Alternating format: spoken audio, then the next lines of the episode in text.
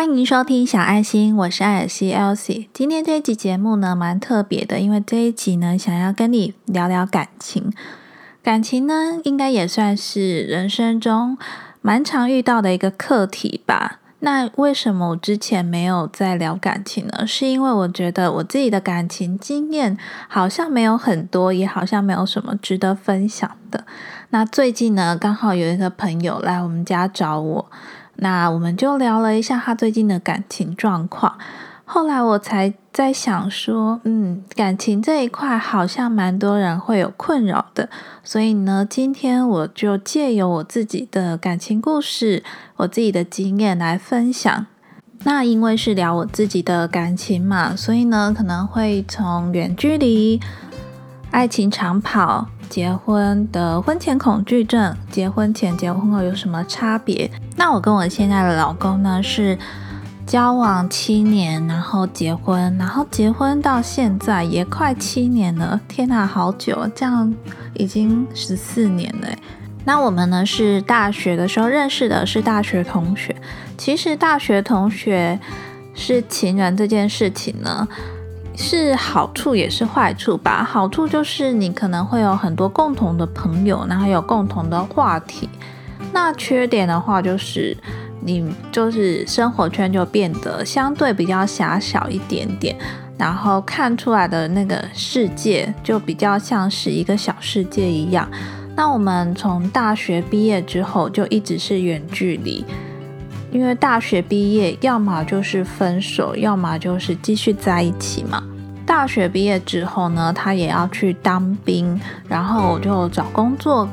那我们后来他当完兵之后找的工作也是在他原本的家乡，所以呢，我们就等于是一直在远距离，远距离到甚至结婚后也是继续远距离。我们是真的生了小孩之后才住在一起的。其实我觉得远距离谈恋爱呢，最考验的就是彼此之间的信任。互相够不够信任对方？如果你们够信任对方，然后自己也有自己的生活重心的话，我觉得这个不会影响到感情。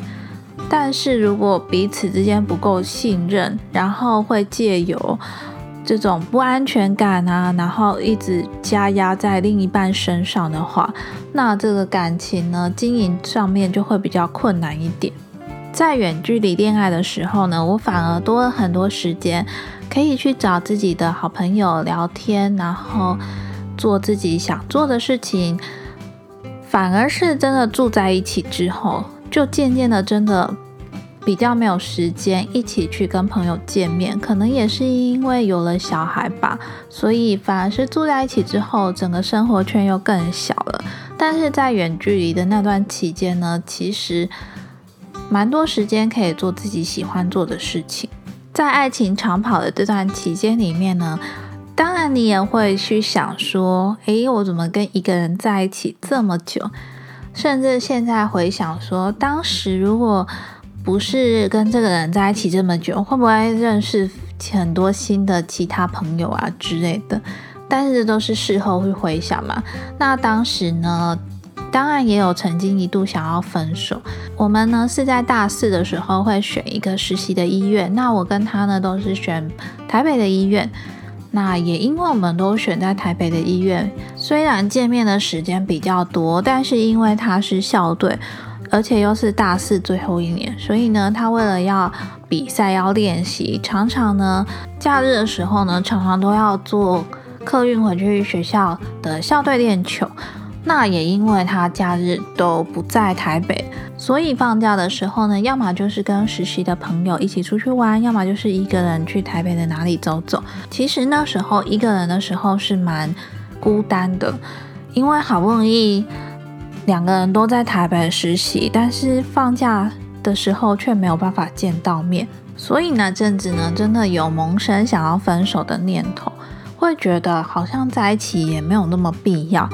不过还好，这个过程呢，我们两个之间有沟通。然后我们实习呢，只有实习半年左右，下学期又回学校了。所以呢，后来我们就没有分手，还是继续在一起。其实我觉得爱情长跑久了之后呢，常常会少了一种新鲜感。有时候你觉得你跟他在一起，好像已经变成是习惯。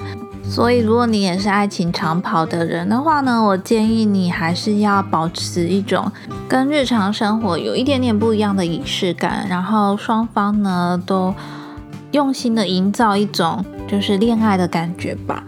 这些偶尔不一样的微小变化呢，都会让你们的爱情呢变得比较不会那么无聊，甚至会觉得很腻这样子。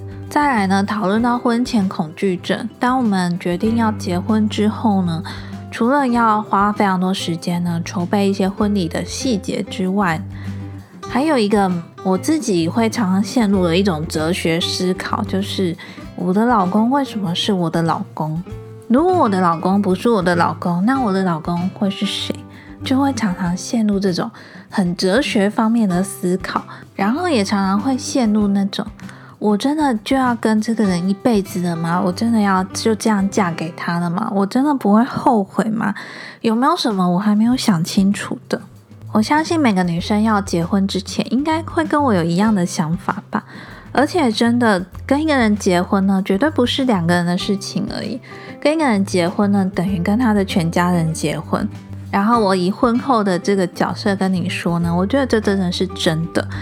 因为呢，你跟他结婚之后，他的家人的事也是你的事啊，你总不可能说他的家人怎么样，然后你可以完全不管吧？这样你自己道德也过意不去。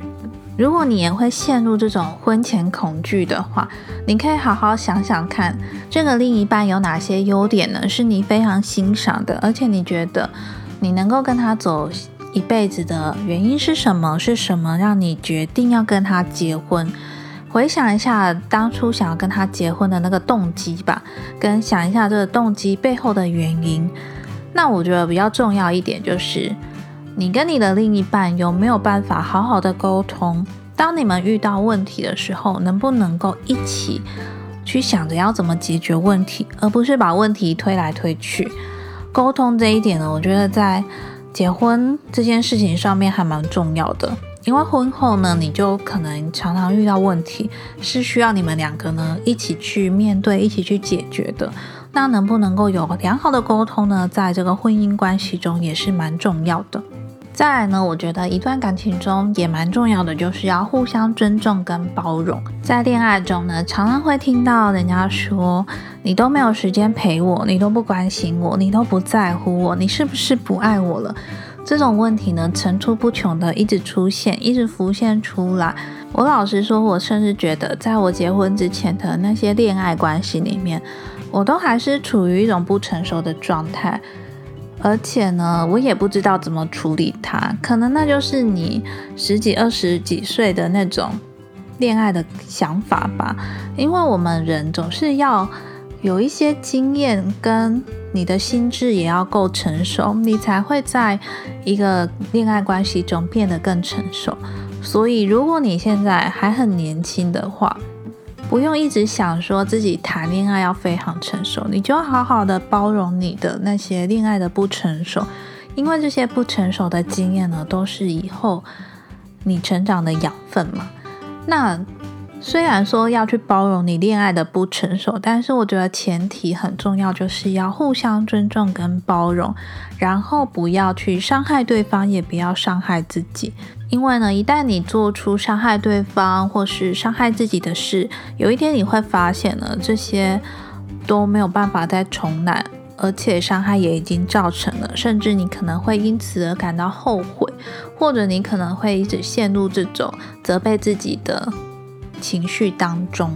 还有一点很重要，就是一段感情中的付出呢，你一定要是出自于你心甘情愿的付出，而不是想说你付出也需要别人得到别人相对应的付出。这个就很像是你去庙里拜拜，你可能会在拜拜完之后呢，添油香，丢个几百块下去，然后你总不可能因为你丢了，比如说两百块，你就希望他给你两百块吧。做善事、做公益，如果是有目的的，那就不是真的是出于善意嘛？你就是想要得到，所以你有目的性的去做这件事情。那我觉得在感情中也是啊，如果你是带有目的性的，去付出，然后也希望得到相对应的回报，那这就不是出自于你的善意嘛？我们要做的应该是，你愿意付出是因为出自于爱，你爱他，你也愿意为他付出，甚至牺牲一点自己的时间。总之呢，我觉得感情的建立呢，真的是两个人双方的事情，绝对不是你一个人就可以完成的。所以，如果你遇到问题，或是你觉得心里不好受，试着说出来跟对方讨论，一起解决。如果你们是有心要一起往更好的目标前进的话，你们一定会想出办法一起解决的。不知道这样的感情故事分享对你是否有帮助呢？如果你也有感情上的困扰，找不到别人说，也非常欢迎你在 Apple Park 下方留言给我，或者呢是到我的 IG 私讯给我。至少呢，我可以倾听你的烦恼。虽然我可能帮不上忙，但是只要你愿意说出来，就一定会得到帮助的。很多关系中的不安全感呢，都是因为你不够自信。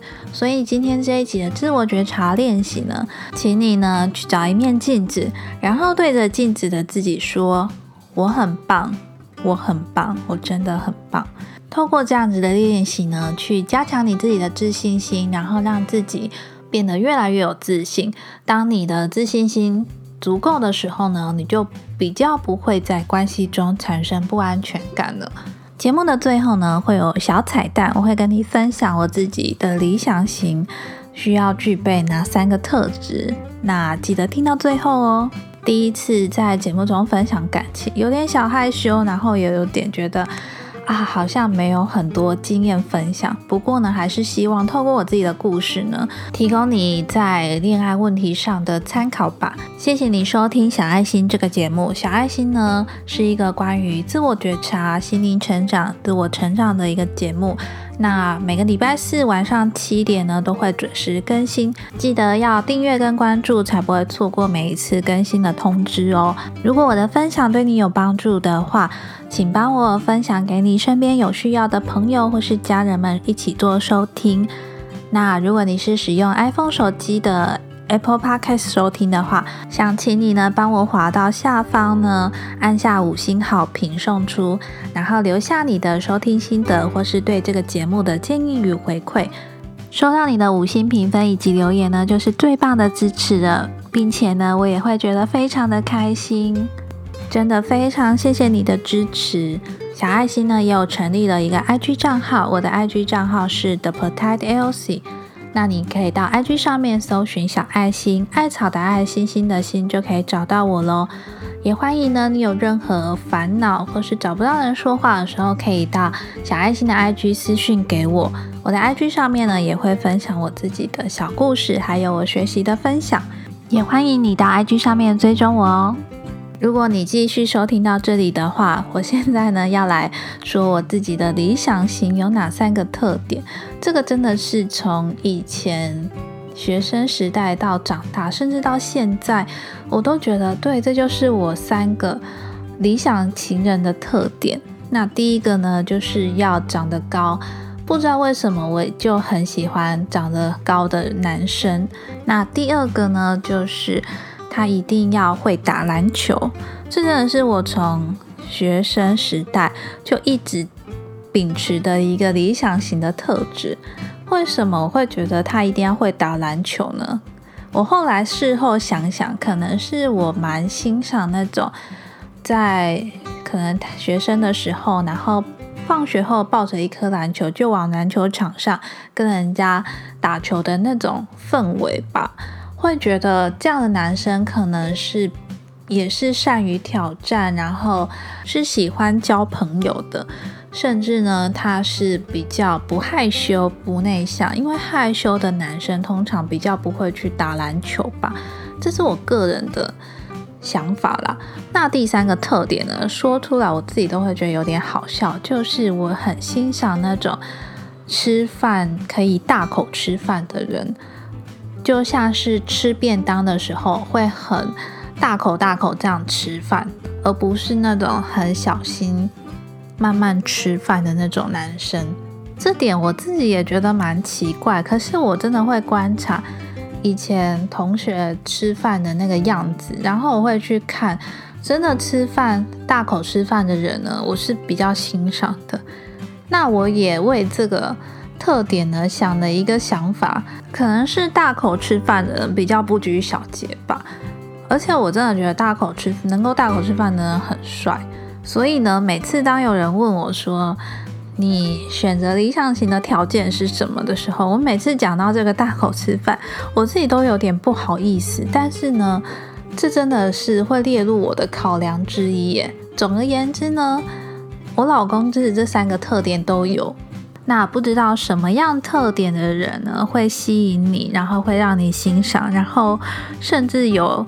类似像我这种很奇怪的特性的，也欢迎你在 IG 上面私讯留言给我，因为我也蛮好奇你们有没有什么觉得自己讲出来都会觉得害羞的那种特点。那今天的节目就先到这边喽，记得每个礼拜四晚上七点准时收听小爱心。如果你觉得今天分享的感情片你也蛮有兴趣，也想要我继续。分享感情的话呢，也欢迎你留言给我，或是到 IG 私讯给我，让我知道。那我是艾尔西 Elsie，我们就下周四见哦，拜拜。